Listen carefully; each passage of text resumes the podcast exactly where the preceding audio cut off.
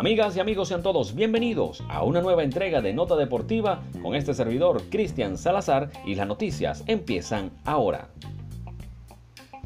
Empezamos hablando de atletismo porque Yulimar Rojas asegura que los Juegos Olímpicos serán una felicidad para el mundo, unas declaraciones muy importantes que dio la venezolana este día porque la atleta criolla recibió de la mano de los reyes de España, Felipe y Leticia, el trofeo de la comunidad iberoamericana en los premios nacionales del deporte español. Y en las declaraciones, pues, ha dicho eso en relación a los próximos Juegos Olímpicos de este mismo año 2021. Los reyes de España, Felipe y Leticia, bueno, hicieron entrega del trofeo eh, de esta comunidad iberoamericana, que no es otra cosa que el Premio Nacional de Periodismo en España, durante el acto de entrega de los premios. Y la venezolana, pues, salió eh, con un galardón por lo que tuvo que hacer desde 2018 hasta la actualidad. La atleta venezolana ganadora de este gran trofeo en este Premio Nacional del Deporte en España, bueno, eh, no, no se hallaba de felicidad y bueno, dio varias declaraciones muy bonitas, entre ellos sus aspiraciones para los Juegos Olímpicos de 2021 luego de recibir el prestigioso premio a mano de los reyes. Bueno, eso por supuesto ocurrió en el Palacio eh, El Pardo. La criolla definió como, o, se autodefinió como una trabajadora y una luchadora con ganas de llegar lejos. Así lo ha dicho, pero ya va. Yulimar, ha llegado bien lejos hasta el momento. ¿Qué más podemos ofrecerte o qué más podemos pedirte? Definitivamente el trabajo de Yulimar ha sido algo increíble. Sobre los uh, aplazamientos de los Juegos Olímpicos también tuvo declaraciones. Dijo que eh, le, ha, le, hace falta la competición de alto nivel, pero también reconoció que este año adicional le ha dado tiempo para entrenar más y llegar mucho eh, más fuerte, con mejor condición física. También en las declaraciones comentó que llevan esperando los Juegos Olímpicos cuatro años tiene un año más para poder ejercitarse y prepararse de cara a los Juegos Olímpicos de Tokio que empezarán el próximo 23 de julio de este mismo año. Así que de verdad, honores a nuestra venezolana Yulimar Rojas que sigue poniendo muy en alto nuestro tricolor nacional.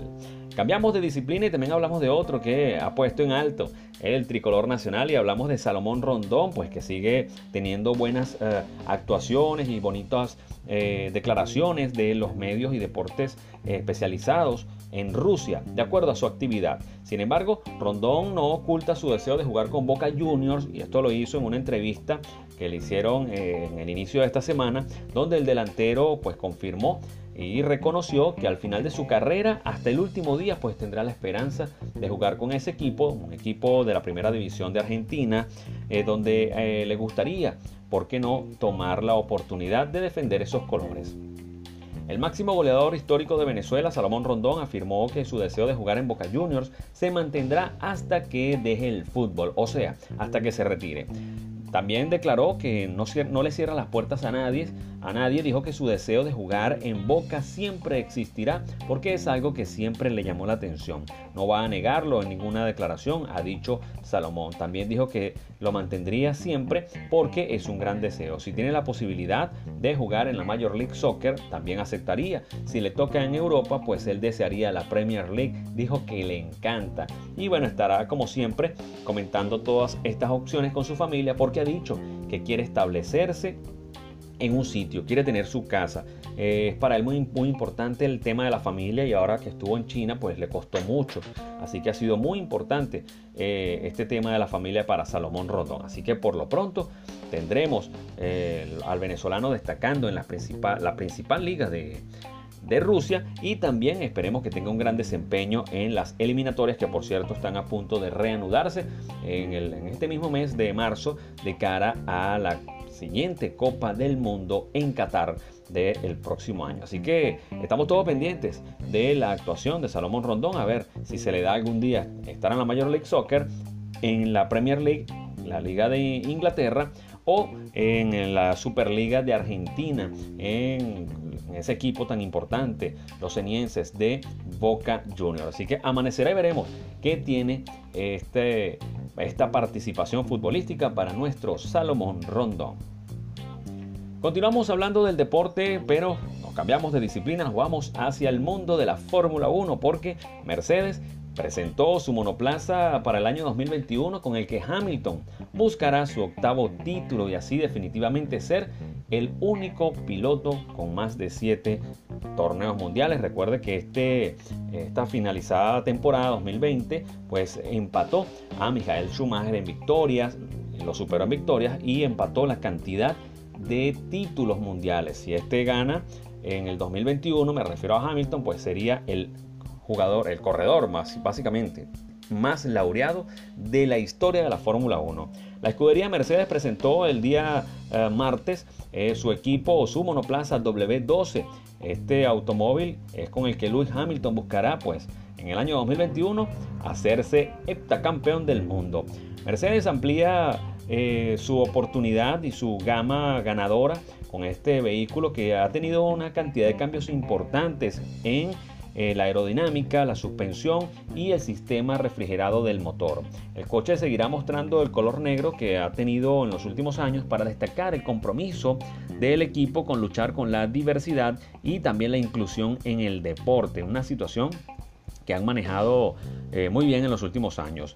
En declaraciones, su director, el señor Toto Wolf, del equipo eh, Mercedes, bueno, aseguró que tienen la misma hambre y pasión de los últimos años, no porque hayan ganado mucho, se habrán acostumbrado a ello. Ellos saben que este año los retos son distintos, habrán cambios en la Fórmula 1 y que Red Bull Racing viene con todo, con la inclusión de Checo Pérez y por supuesto eh, el ataque y el trabajo y la versatilidad del joven piloto Max Verstappen. Así que amanecerá y veremos la primera vez que se podrá ver el nuevo W12, el nuevo vehículo del equipo Mercedes, será el próximo 12 de marzo, cuando se inicie la pretemporada en el circuito de Bahrein. Así que, ¿seguirá el equipo Mercedes dominando? No sabemos. Amanecerá y veremos. Todo apunta que sí, tienen todo. Los pilotos, tienen el equipo, tienen el pulmón económico como para seguir invirtiendo y pensamos que este va a ser un año también de la escudería Mercedes AMG, como también se le conoce, la casa de Hamilton y del finlandés Valtteri Bottas. Continuamos con más información. Tenemos que comentar ahora notas del béisbol de grandes ligas porque, eh, bueno, ya la pretemporada arrancó, lo que se llama Spring Training. 24 venezolanos hacen vida. Ya conocimos que dio cuadrangular en estas primeras jornadas del domingo hacia acá. Salvador Pérez. Ayer lo hizo también el Búfalo.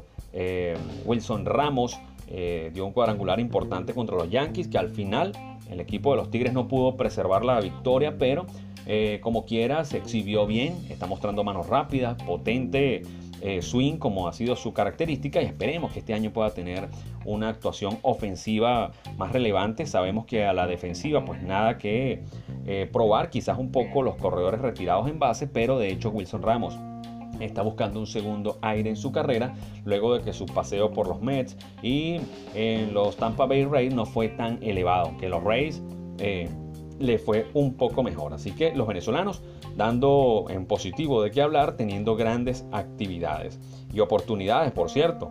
Y tomando en cuenta eso, tenemos que comentar también que el venezolano Francisco El Rodríguez, bueno, será exaltado al muro de honor de este equipo, los cerveceros de Milwaukee, junto a los, al dominicano eh, Carlos Gómez y al mexicano Giovanni Gallardo. Mucha gente se queda así, no tenían idea de que este tema del muro de los honores. Varios equipos tienen esta distinción donde le entregan a jugadores un premio por tener grandes méritos solo con el club.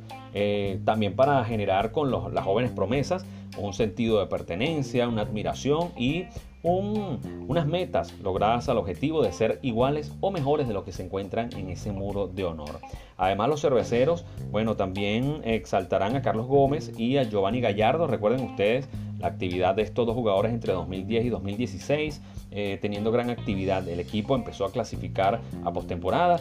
Estos jugadores empezaron a representarlos en el All-Star Game, el Juego de las Estrellas, y también a ganar ciertos eh, premios. En el caso del Key Rodríguez, pasó 5 de sus 16 campañas en grandes ligas con el equipo lupuloso y bueno, vistió su uniforme de gran forma, de verdad que lo hizo de gran manera, con una gran efectividad de 2.91 con 95 salvamentos en 263 presentaciones, siendo convocado al Juego de Estrellas del año 2014 y también del año siguiente. En esos años, 14 y 15, salvó 82 duelos y se unió a John Axford como los únicos dos serpentineros en la historia de la franquicia que al menos rescataron 35 juegos en dos temporadas o más. Así que el venezolano se viste de gloria algo parecido a lo que le pasó a Melvin Mora, que más bien fue exaltado al Salón de la Fama de los Orioles de Baltimore, pues tampoco es menos importante ser exaltado al muro de honor, en este caso de los cerveceros de Milwaukee, y vaya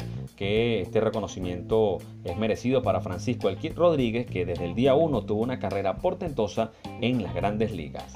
Con esta nota tenemos que despedir este espacio deportivo con todos ustedes. Un gusto tremendo, como siempre.